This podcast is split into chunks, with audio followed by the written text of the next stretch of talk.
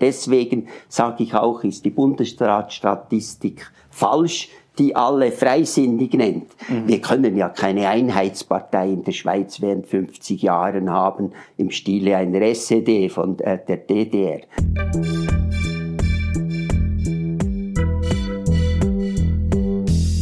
Willkommen bei Studio Libero, dem Podcast des Schweizer Monats, der Autorenzeitschrift für Politik, Wirtschaft und Kultur. Urs Altermatt ist einer der besten Kenner der Geschichte der schweizerischen Landesregierung.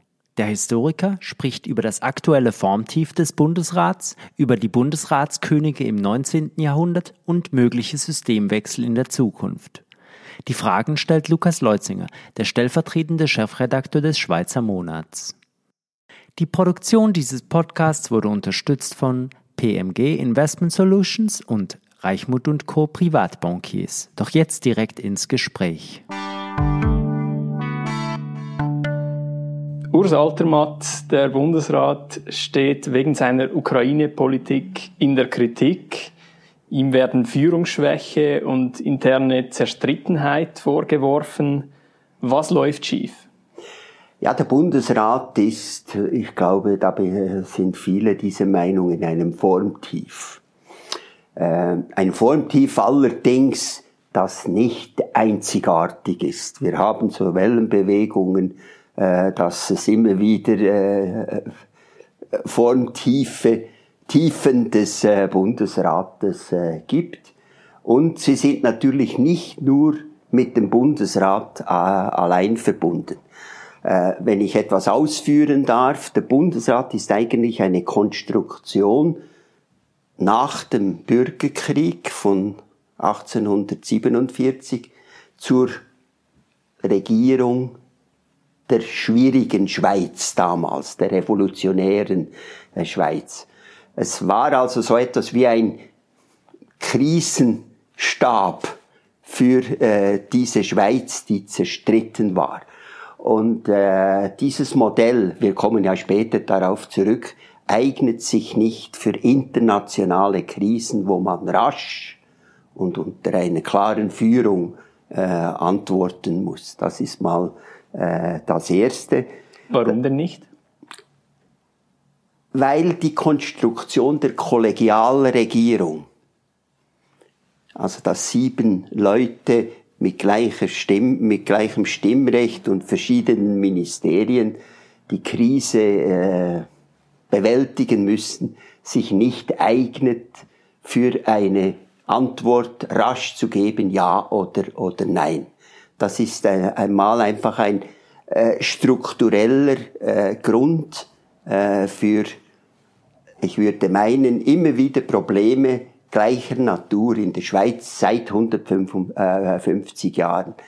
Wir haben dann äh, zusätzlich im 20. Jahrhundert dem 21. natürlich noch viel mehr, eine sogenannte De Departementalisierung. Das heißt, De der äh, Bundesrat ist ja Vorsteher eines Departementes und damit äh, zeigt sich mehr und mehr auch, dass wir quasi sieben Regierungen nebeneinander haben. Man hat das früher Ministeranarchie genannt. Und äh, daraus denk, äh, entsteht dann das sogenannte Gärtli-Denken oder Silo-Denken der einzelnen Bundesräte, also mit einem Haag um das eigene Departement herum.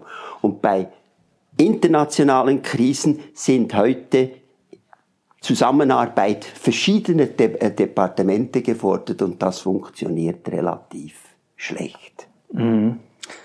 Jetzt, ob Corona, Rahmenabkommen oder eben jetzt Ukraine, in jüngerer Zeit hat der Bundesrat immer wieder äh, eigentlich eine herausragende Rolle eingenommen.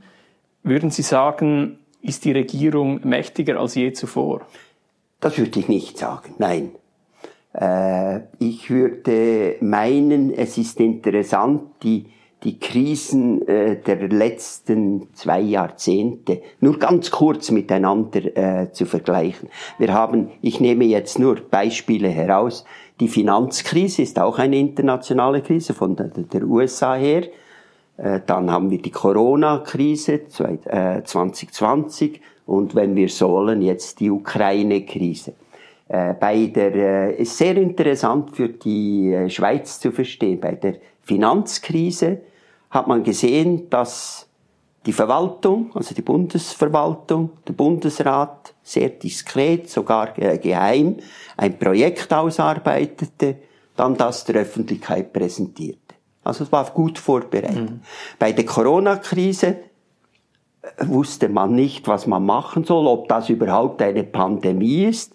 Es war dann das Erlebnis von äh, Bundesrat Berse in Italien, dass er zurückkam und sagte, jetzt müssen wir etwas tun, so wie äh, Europa das, das macht.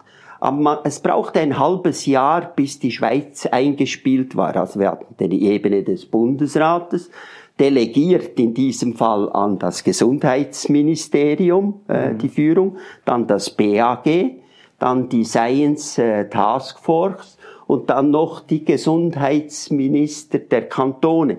Bis das alles miteinander funktionierte, dauerte das etwa ein halbes äh, mhm. Jahr, weil das nicht vorbereitet war wie bei den Finanzen. Und das führte dann auch zu Pannen, also oh, äh, berühmte Oktober 2020, wo man viel zu spät reagiert hat und damit viel zu viele Tote für das gute Gesundheitssystem der Schweiz hat. Mhm. Also es funktionierte vieles nicht und gleichzeitig warf man dem Bundesrat vor, er äh, verhalte sich wie eine Diktatur. Jawohl, aber das äh, ist die Verpolitisierung dann der un klaren äh, Lösung, die lange, äh, die man lange brauchte, ja, um äh, die Pandemie äh, in den Griff zu bekommen. Dass die Verpolitisierung ähnlich wie in den USA. Es wurde plötzlich zu einem politischen Statement, mhm. sich zu impfen oder nicht zu impfen. Und das ist natürlich ein Unsinn, wenn man Gesundheitsfragen mit politischen äh, äh, Bildern in den Griff bekommen mhm. will. Ja, in, in den USA, wenn man Trumpianer war, war man gegen das Impfen. Ne? Mhm. Also Sie sehen nicht die Gefahr, dass sich der Bundesrat zu einem äh, diktatorischen Gremium... Nein, überhaupt nicht. Ich habe sogar das Gefühl, dass der Bundesrat Hemmungen hatte, die Vollmachten zu ergreifen mhm. äh, bei der Corona-Krise. Bei äh, der Finanzkrise ging das schlank weg, weil man die Arbeitsgruppe, die Taskforce schon hatte. Wir haben das in einer Gruppe diskutiert und da ist man äh, zu diesem äh, Schluss gekommen.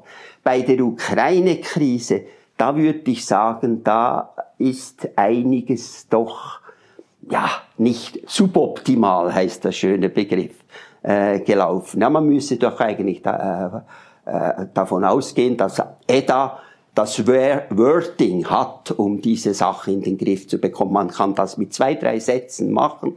Neutralitätsrecht, militärisch, wir sind nicht dabei, wir sind in keinem Block, wir für, äh, geben auch keine äh, Waffen. Mhm. Neutralitätspolitik, sehr weit kann man das äh, fassen. Man kann dies aktiv äh, oder sehr äh, besorgt äh, anschauen, wobei die Sanktionen, das muss man sagen, sind in der, wie rasch das gemacht worden ist, dann schlussendlich.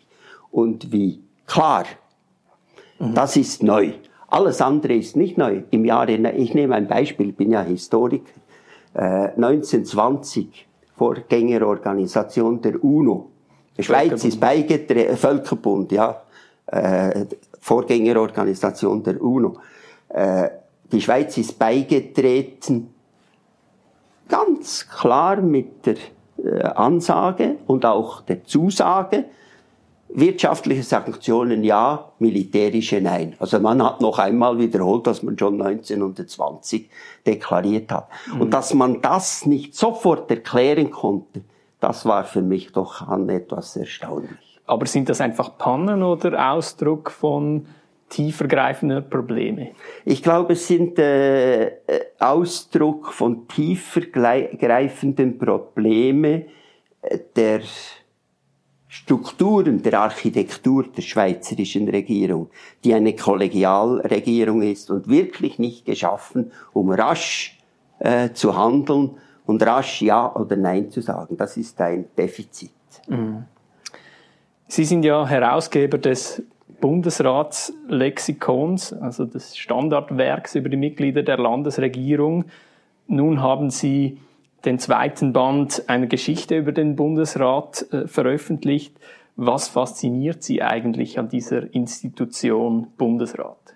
Es ist eigentlich nicht ein Faszinosum gewesen, sondern eine Geschichte A des Berufes und dann des Zufalls.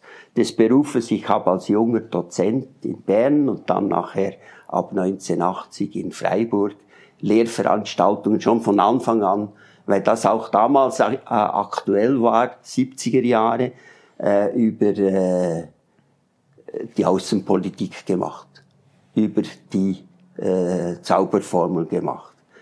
Und in diesem Zusammenhang habe ich dann auch Beiträge geschrieben und jetzt kommt der Zufall hinzu. Ich habe eine es ist mir einmal ein Artikel von der NZZ nicht angenommen worden, weil ich einen zu progressiven, etwas zu progressiven Artikel über die Neutralitätspolitik damals äh, schrieb. Und dann hat mir der Inlandredaktor hat wahrscheinlich Erbarmen gehabt. Es, der Artikel hat ihm gefallen, aber er sagte mir, er liegt nicht auf unserer Linie.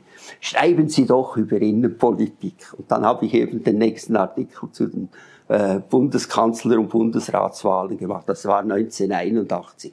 Dann das äh, jedes Jahr irgendwie wiederholt. Da kamen andere Zeitungen dazu, das Radio, das Fernsehen. Ich habe äh, lange Zeit äh, die Bundesratswahlen äh, kommentiert und äh, aus diesem dieser Beschäftigung ist dann das Lexikon 1991, also 30 Jahre bald, äh, entstanden. Das war ein Wagnis, so ein Pionierprodukt, aber hat sich als Standardwerk ziemlich rasch äh, entwickelt. Äh, die Bände, die Sie angesprochen haben, sind eigentlich eine erzählerische Geschichte der, äh, des Bundesrates im 19. Jahrhundert. Es sind drei Bände äh, etwas populärer als ein Lexikon äh, von der Sache her ist. Also man erfährt da dann, äh, welcher Bundesrat war der jüngste, wenn er gewählt worden ist? 31 Jahre, stellen Sie sich mal, äh, nur mal drauf. Was ist der älteste? Das war äh, Ador mit rund 75 Jahren, äh, was, wie viele Offiziere und Obersten mhm. gab's und so weiter und so äh, fort. Aber generell, wie würden Sie den Bundesrat im 19. Jahrhundert beschreiben? Was war das für eine Institution? Der Bundesrat des 19. Jahrhunderts war prinzipiell dasselbe, wie wir äh, ihn heute haben. Aber er hatte eine andere Bedeutung. Er war zunächst, wie ich das schon angetönt habe, äh, wichtig, die Krise nach dem Bürgerkrieg zu lösen. Deswegen hat man ihm aus dem Bundesrat eine sehr stabile Regierung gemacht. Stabiler, als wir das im äh, übrigen äh, Europa äh, haben.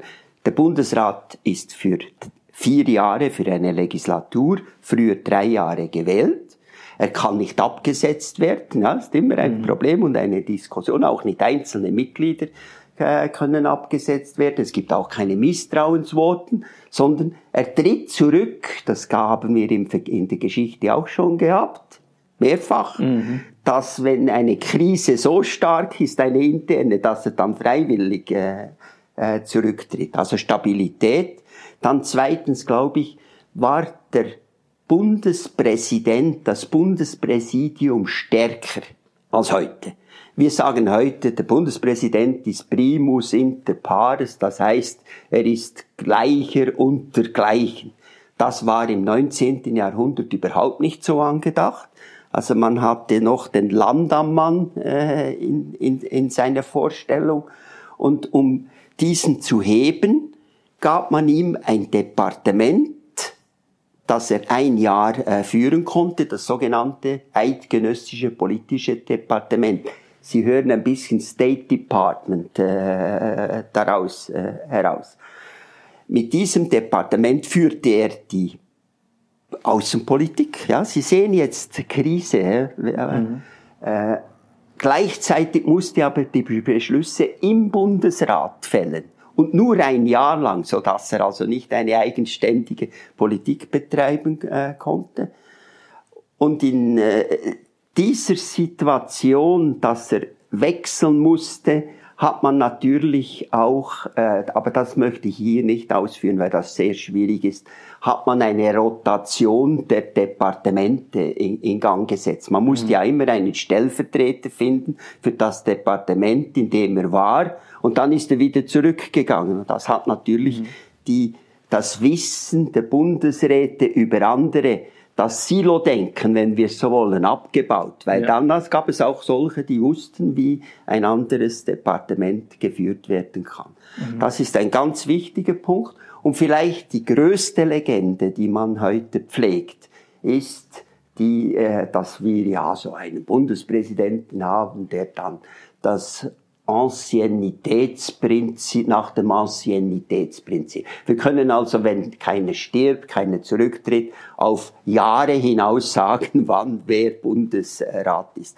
Das war im 19. Jahrhundert absolut nicht der Fall.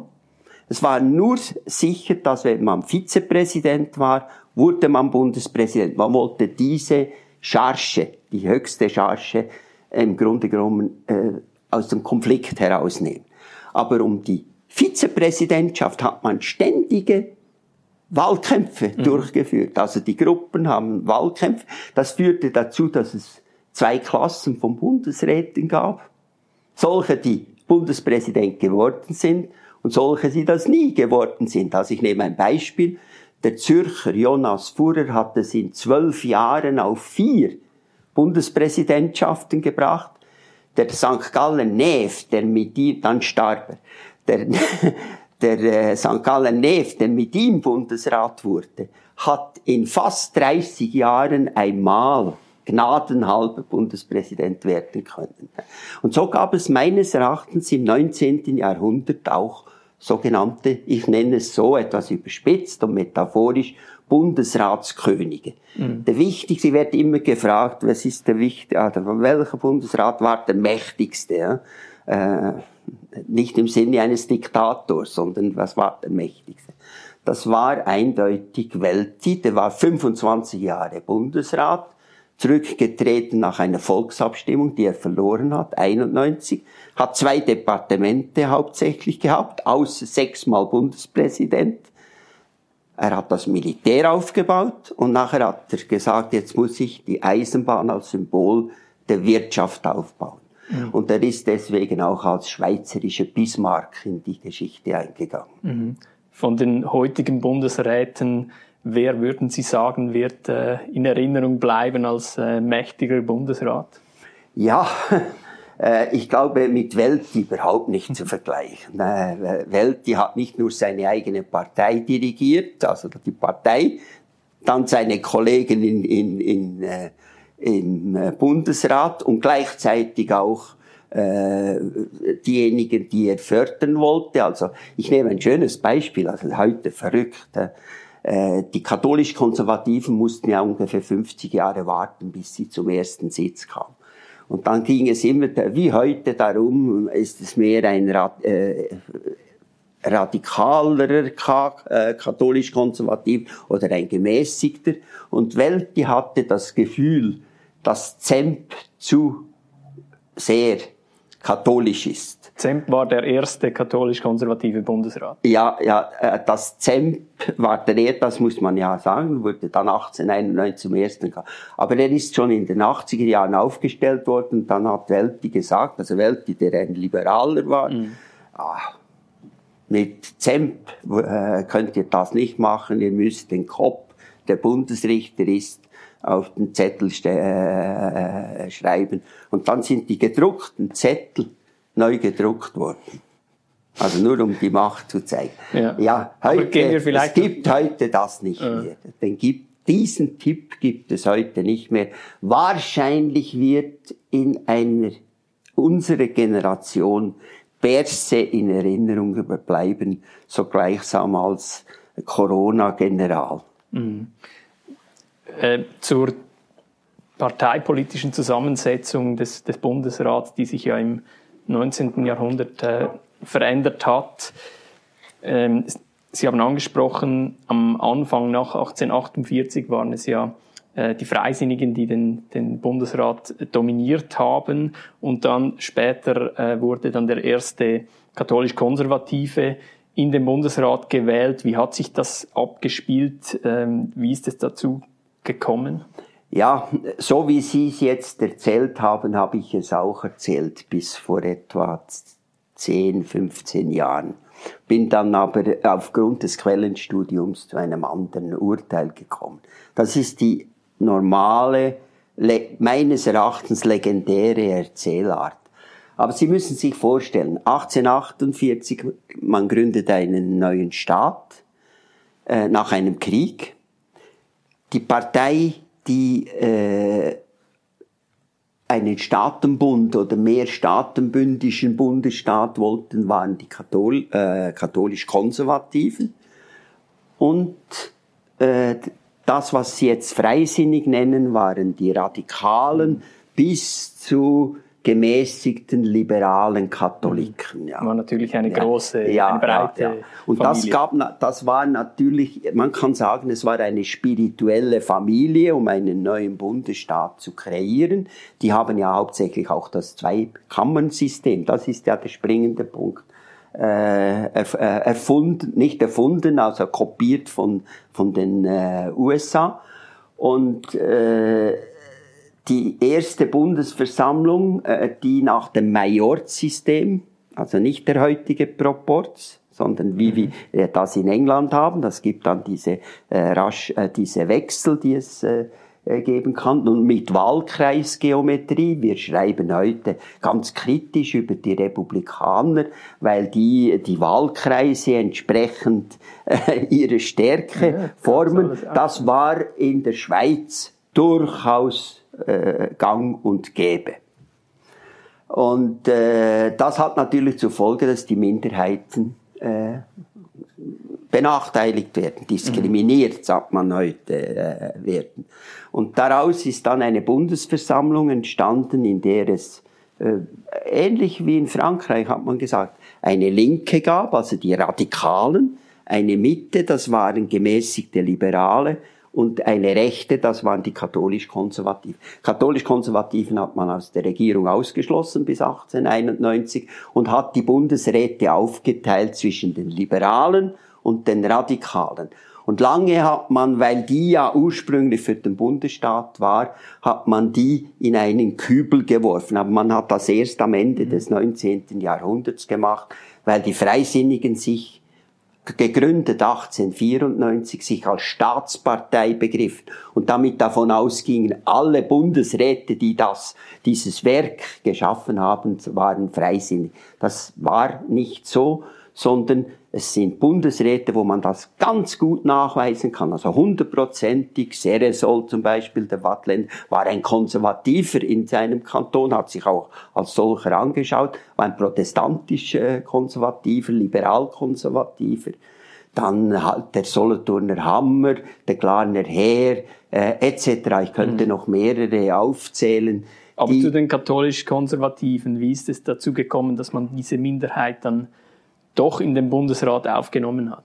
Ja, äh, dass man sie aufgenommen hat, ist zu verdanken dem Referendum. Also genau gleich wie, äh, ich nehme jetzt ein, äh, das Beispiel, wie die SVP zum zweiten Bundesrat geworden ist, so hat, haben die katholisch Konservativen und protestantisch Konservativen, aber eben da ist, da spielen die zusammen, die Liberalen, ein, äh, ein Teil der Liberalen und der Konservativen, haben sich via Referendum hineingestimmt mit den Füßen. Mit dem Majorz konnte man das übersehen, aber äh, nachdem mit dem Referendum Blockaden entstanden sind, denken Sie an die äh, Europafrage heute, mhm. so gab es auch Blockaden in der Eisenbahnverstaatlichung, äh, hat man am Schluss 1891 wiederum bei, das war damals eine, wie die Europafrage, eine zentrale Frage, die Eisenbahnen, äh, die Maroden zu verstaatlichen. Mhm. Äh, äh, das wurde abgelehnt und da hat man gesagt, jetzt muss man unbedingt einen äh, Vertreter dieser Partei äh, integrieren, damit es äh, die Schweiz noch regierbar ist. Das Interessante daran ist, dass man ihm das Eisenbahndepartement gegeben hat und gegen seine Partei, die, äh, oder einen Flügel seiner Partei, hat er das durchgedrückt und wurde zum Vater der SBB. Mhm. Also es wäre interessant, wenn man Christoph Blocher das Departement gegeben hat, das äh, am nächsten beim Europa-Dossier ist. Mhm. Also kann man sagen, dass die direkte Demokratie eigentlich Geburtshelferin war für die Konkordanz. Ja, ganz sicher, ganz sicher. Also sie war eigentlich schon da durch die Zusammenarbeit zwischen den Radikalen und den Liberalen. Deswegen sage ich auch, ist die Bundesratsstatistik falsch die alle freisinnig nennt. Mhm. Wir können ja keine Einheitspartei in der Schweiz während 50 Jahren haben im Stile einer SED von äh, der DDR. Mhm. Also es gab äh, äh, zwei Parteien, Stimmt. vor allem bei den Bundesratswahlen. Wir haben ja keine Referenden noch äh, zu jener Zeit. Bei den Bundesratswahlen kann man das dann sehr gut bis auf Einzelne hinaus, weil die Zeitungen darüber berichten genauer als heute, äh, wer wie äh, stimmt. Also ich würde äh, bei Bundesratsstatistiken vorsichtig sein und man müsste diese Legende endlich mhm. einmal aufgeben. Ich habe sie auch aufgeben müssen. Gut, aber kommen wir nochmal zur Gegenwart zurück. In welchem Zustand ist die Konkordanz heute? Die Konkordanz, ich glaube nach wie vor, dass die Konkordanz die, Regier, äh, die Regierungsform für unsere heutige Schweiz immer noch ist.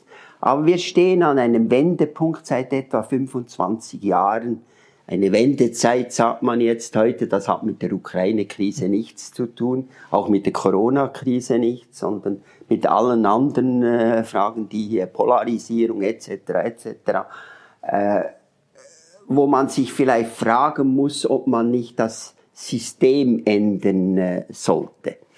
Äh, und zwar das System, äh, ein Systemwechsel von einer kollegialen Konkordanzregierung hin zu einem parlamentarischen Mehrheitssystem. Das wäre aber wahrscheinlich keine Konkordanzregierung mehr. Das wäre dann keine Konkordanzregierung mehr. Aber ich will jetzt doch ein bisschen die, die Alternativen äh, aufzeigen. Das ist seit den 70er Jahren wird das ganz deutlich äh, diskutiert. Immer wieder so in Wellen, so alle zehn Jahre und dann äh, lehnt man es ab. Äh, das setzte dann sofort voraus einen Ministerpräsidenten, der eine Richtlinienkompetenz hat. Deutschland, Deutschland, wäre ein sehr äh, schönes äh, Beispiel. Nun, es gibt Vorschläge, äh, äh, die Schweizer sagen alle nein, aber es gibt Politologen, die sagen, ja, man äh, könnte da oder dort etwas ändern, zum Beispiel Listenwahlen machen, bei nicht Einzelwahlen, sondern Listenwahlen. Aber ich glaube, man könnte es mal probieren, aber ich würde, es ist immer abgelehnt worden, man kann das durch einen Antrag machen, wir machen eine Listenwahl aber es hat immer, äh, das würde dazu führen, dass wir tatsächlich in einen Systemwechsel äh, reinkommen. Dann gibt es natürlich die Frage auch bei der Konkordanz, was, äh, wie soll die Regierung in der Architektur sein? Sind sieben genug oder muss man neun nehmen oder elf nehmen? Ich glaube, das ist eine Heike, da geht, gehen die Stimmungen hin und her und durcheinander. Es gab auch Bundesratszeiten, wo sie für neun waren, das Parlament dagegen, dann war wieder das Parlament dafür und der Bundesrat dagegen. Das war so die Zeit etwa der 90er äh, Jahre. Was würden denn neun Bundesräte bringen? Eine bessere Organisation der Departemente. Aber größere Schwierigkeiten sich miteinander abzusprechen. Also sie hätten das Grundproblem der Departemente in einem Kollegialsystem äh, weiter. Wir haben heute eine versteckte Form, in der man Staatssekretärinnen und Sekretäre äh, ernennt. Aber das sind Beamte und nicht Mitglieder der Regierung. Ich würde meinen, man müsste dann radikal durchdenken und vielleicht zu einem Modell kommen, drei Bundesräte, die aber gewählt werden müssen als diese drei, die die Regierung führen. Mit Junior-Bundesräten, da kann man dann 12, 13 äh, nach dem europäischen Maßstab gehen. Äh, meines Erachtens die Grundfrage, die man angehen könnte, wäre das Bundespräsidium. Bundespräsidium stärken, auch für Krisen, also dass man irgendwie sich überlegt, äh, haben, schaffen wir nicht eine Art Krisenstab, der rasch äh, äh, reagieren kann. Das wäre das eine, aber das setzt wiederum in einer heutigen interdependenten Welt, und da stehen wir ja jetzt, die Ukraine-Krise kann ich jetzt da wieder nehmen, äh, davor, das setzt voraus, dass der Bundespräsident auch international bekannt ist. Ja? ja. Äh, eine längere Dauer, zwei Jahre, eine Legislatur, wie das bei Kantonen auch versucht wird. Das ist bis jetzt alles abgeschmettert worden. Aber ich stelle fest, das ist ein interessantes Beispiel. Bundesrätin Keller-Sutter, die musste jetzt wegen der Flüchtlingsfrage mehrfach reisen und traf Kollegen in Europa. Wie kommt sie zurück in die Schweiz? Eigentlich mit der europäischen Meinung. Sie ist die Bundesrätin, die heute am prägnantesten sagt, was die Schweiz machen soll in der Ukraine-Krise. Nicht unser Außenminister. Und das EDA. Ist ganz interessant, natürlich nicht direkt in Bezug, wenn sie gefragt wird, in Bezug auf das EDA. Äh, aber wir haben so diese, diese Probleme mit dem Überfliegen ist ja nichts Neues. Es gab schon beim Irakkrieg ähnliche Probleme und so weiter. Äh, das sind Kleinigkeiten, aber sie zeigen doch, man kann das lösen, in jede Firma würde das gelöst. Mhm. Äh, das sind einfach so drei äh, Vorschläge äh, zur Diskussion. Mhm. Aber wäre es auch möglich, dass die Konkordanz still und leise stirbt und irgendwann einfach aufgegeben wird? Nächstes Jahr sind ja nationale Wahlen. Wird die Zauberformel dann noch aufrecht erhalten werden? Ja, es fragt sich, was man unter Zauberformel versteht. Und was man unter Zauberformel versteht, hängt weitgehend von der Arithmetik ab. Welche Arithmetik man im Kopf hat. Immer wieder wiederholt, und das ist ein äh, Element, das erst in den 90er Jahren äh, richtige propagandistische Bedeutung bekam, für die SVP damals, wird äh, gesagt, die Regierung setzt sich zusammen die stärkste Partei, dann die äh, zweitstärkste, drittstärkste und, und die kleine, das so wie es äh, war. Äh, und man geht bei der Berechnung der Stärkste jeweils am Abend der Nationalratswahlen davon aus, wie die Stärke für die Nationalratswahlen ist. Man hat dann immer noch Nachwahlen für den Ständerat. Und diese Ständeratswahlen, wenn man die hat, äh, sieht man plötzlich, dass das nicht mehr so ganz stimmt. Also ist es eine Frage der Arithmetik. Zähle ich diese Stärke, die Stärke im Parlament, im Parlament bei den Nationalratswahlen, also nach, mhm. nach Proporz, oder zähle ich die Stimmen der Mitglieder der, des Nationalrates und des Ständerates zusammen?